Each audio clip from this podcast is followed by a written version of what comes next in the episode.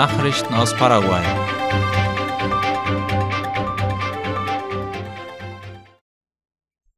Das Zentrum Ciudad Mujer hat mehr als 11.000 Mammographien und 9.000 Beratungen durchgeführt. Wie IP Paraguay schreibt, hat das Frauenzentrum in Villa Elisa von Januar bis Oktober mehr als 11.600 Mammographien durchgeführt. Dazu kamen beinahe 10.000 Beratungen für die Frauen. Dank Untersuchungen zur frühen Erkennung von Brustkrebs konnten 77 Fälle erkannt werden. Anlässlich des Internationalen Tags zur Bekämpfung von Brustkrebs am gestrigen 19. Oktober bot das Zentrum umfassende Betreuung für Frauen an mit kostenlosen Untersuchungen. Das Zentrum Ciudad Mujer bietet Früherkennungsuntersuchungen wie Mammographie, Ultraschall und Brustbiopsie an sowie medizinische Beratung. Im Monat Oktober soll das Bewusstsein verschärft werden darüber, wie wichtig es ist, Brustkrebs früh zu erkennen und behandeln zu können. Brustkrebs ist nach wie vor eine der häufigsten Erkrankungen bei Frauen in Paraguay. Im vorigen Jahr wurden mehr als 1600 Fälle von Brustkrebs registriert. Laut den Gesetzen Nummer 3803-09 und Nummer 6211-18 haben alle Arbeitnehmerinnen im öffentlichen und privaten Sektor das Recht, sich zwei Tage im Jahr freizunehmen, um Mammographien zu machen oder Untersuchungen zur Entdeckung von Eierstockkrebs.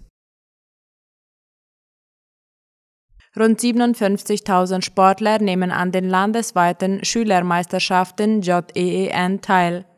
Nach dem Erfolg der Südamerika-Spiele ASU 2022 arbeitet das Nationale Sportsekretariat mit Hochdruck an einer Neuauflage der Schülermeisterschaften Juegos Escolares y Estudiantiles Nacionales JEEN. Diese Spiele werden bereits auf Departementsebene ausgetragen und gehen bald in die landesweite Phase, wie IP Paraguay berichtet. Mit der Teilnahme von rund 57.000 Athleten vertreten Schüler aus den 183 Distrikten der 17 Departemente ihre Bildungseinrichtung. Der Wettbewerb findet in den Disziplinen Volleyball, Hallenfußball und Handball statt. Am Dienstag wurde der Wettbewerb in Itapúa, Encarnación, Boquerón, Cordillera und Alto Paraná ausgetragen. Gestern maßen sich die Bildungsinstitutionen der Departamente Casapá, Guairá, Misiones, Caguazú und Presidente Ayes. Heute werden die Meisterschaften in Canindeyú und Concepción fortgesetzt. Morgen finden die Spiele in Paraguay statt. Der letzte Spieltag ist am Montag im Departement San Pedro. Die Gewinnerteams auf nationaler Ebene dürfen Paraguay auf den Spielen in Brasilien vertreten. In der Stadt Brasilia wird der Wettbewerb im Dezember dieses Jahres ausgetragen.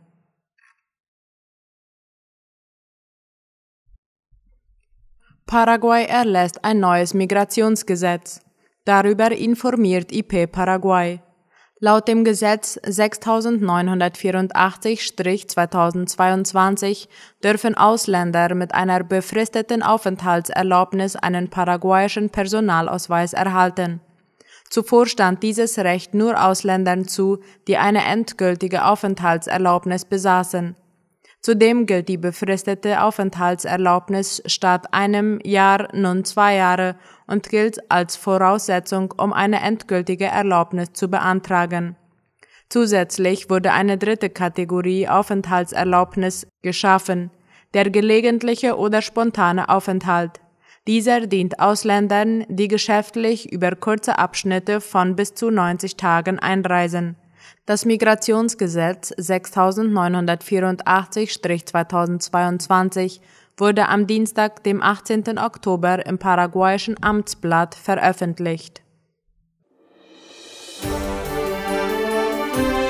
Nachrichten aus aller Welt.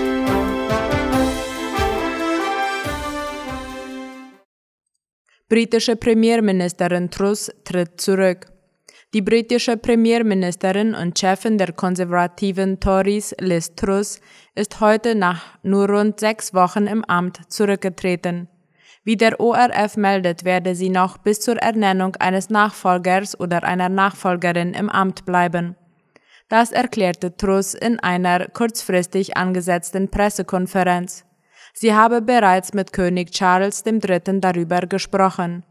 Truss geht als Premierminister mit der kürzesten Amtszeit in die Geschichte des Königreichs ein. Sie erkenne an, dass sie in dieser Situation das Mandat, mit dem sie von der konservativen Partei gewählt wurde, nicht erfüllen könne, sagte Truss. Da die Tories die Mehrheit im Parlament haben, stellen sie auch automatisch die Premierministerin bzw. den Premierminister. In der nächsten Woche soll bereits die Wahl der neuen Parteiführung erfolgen. Das britische Pfund wertete nach der Ankündigung auf. Der Kurs legte um knapp ein Prozent zum Dollar zu. Der britische Aktienmarkt legte ebenfalls um etwa ein Prozent zu. Truss hatte erst vor etwa sechs Wochen die Nachfolge von Boris Johnson angetreten, der nach mehreren Skandalen und Eklats auf Druck der eigenen Partei zurückgetreten war. Doch bereits seit Mitte September kämpfte Truss um ihr politisches Überleben im Amt, nachdem sie mit ihren Steuersenkungsplänen ein Fiasko an den Finanzmärkten ausgelöst hatte und sich zu einer Kehrtwende gezwungen sah. Erst am Freitag hatte Truss ihren Finanzminister quasi Quarteng entlassen und durch den früheren Außenminister Jeremy Hunt ersetzt. In der Ukraine darf die Weihnachtsfeier vorverlegt werden. Das hat das Leitungsgremium der orthodoxen Kirche entschieden, wie der ORF schreibt. Orthodoxe Pfarren feiern ihre Weihnachtsgottesdienste normalerweise am 7. Januar. Künftig dürfen sie die schon am 25. Dezember feiern, sofern es die Gläubigen wünschen. Diese Entscheidung dient dazu, sich von Russland und der russisch-orthodoxen Kirche abzugrenzen, die Weihnachten nach dem julianischen Kalender feiert, statt dem im Westen üblichen gregorianischen Kalender. Der nach Papst Gregor dem 13. benannte Kalender wurde 1582 eingeführt.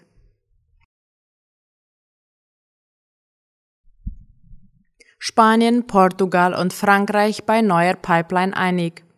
Die Regierungen von Spanien, Frankreich und Portugal haben sich laut dem ORF auf den Bau einer dritten Pipeline zwischen der Iberischen Halbinsel und Frankreich geeinigt.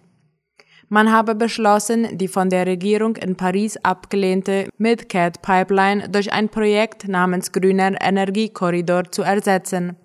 Die neue Pipeline zwischen Spanien und Frankreich sei für grünen Wasserstoff gedacht, werde aber während einer Übergangszeit dem Transport von Gas dienen, sagte der spanische Ministerpräsident Pedro Sánchez heute.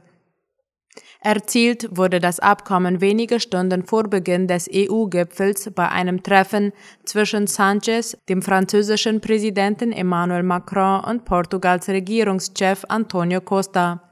Man werde das Projekt in den kommenden Wochen intensiv zu dritt ausarbeiten, erklärte Macron. Kanadische Abgeordnete verweigern Eid auf König Charles III. Kanada zählt zu den 14 ehemaligen britischen Kolonien, in denen der britische Monarch weiterhin Staatsoberhaupt ist, nun also der neue König Charles III.